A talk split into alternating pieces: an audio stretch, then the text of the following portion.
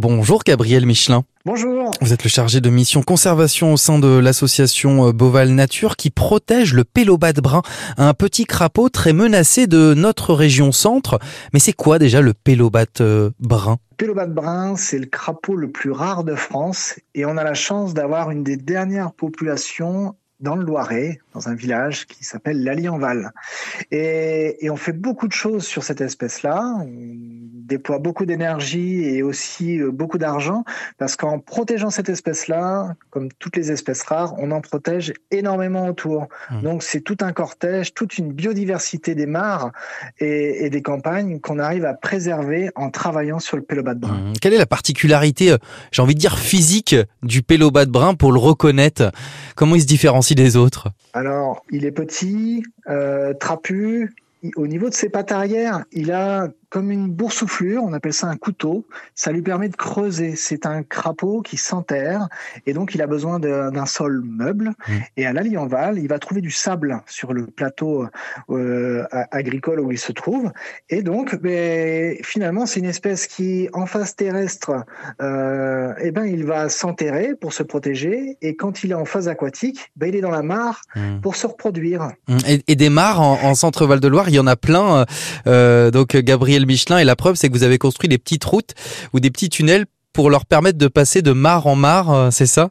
Alors, pour le Pélobat de Bain, le travail qui est actuellement fait, c'était euh, le, le, travail qui est actuellement fait était de restaurer les mares où ils se trouvent. Donc, c'est chose faite. Il y a une vingtaine de mares maintenant à la en Val où l'espèce est présente et est complètement protégée avec une agriculture biologique qui est mise en place autour. Voilà, tout va bien pour l'espèce sur son site. Mais en dehors de cet endroit où il y a les mares, là où il devrait se déplacer pour aller conquérir de nouveaux territoires, eh ben, il n'a pas de chance. C'est qu'il se trouve nez à avec des routes. Et il y a une route qui est assez mortelle pour lui, c'est la route, c'est la départementale 19 entre l'Allienval et Ligny-Liribeau. Et si on ne l'aménage pas, si on ne met pas en place, je veux dire un gros mot, un, quelques batracoducs ou des passages petites faunes, donc des tunnels qui passent sous la route, si on fait pas ça pour lui, et eh ben chaque fois qu'il va vouloir traverser la route, il se fera écraser. Pourquoi c'est important pour l'association Boval Nature de protéger ce, ce type d'animaux? Alors, c'est important pour, euh, pour plusieurs choses. Un, déjà pour montrer que mais finalement la biodiversité, elle est importante à, sur les continents lointains, mais elle est aussi importante localement. Et le pélobat de brun, c'est un peu l'emblème euh, euh, de, des espèces rares et en voie de disparition de la région centre. Et, et si on arrive à le protéger, on va pouvoir euh, réussir à protéger beaucoup plus d'espèces que, que, lui. On va en protéger plus de plusieurs dizaines.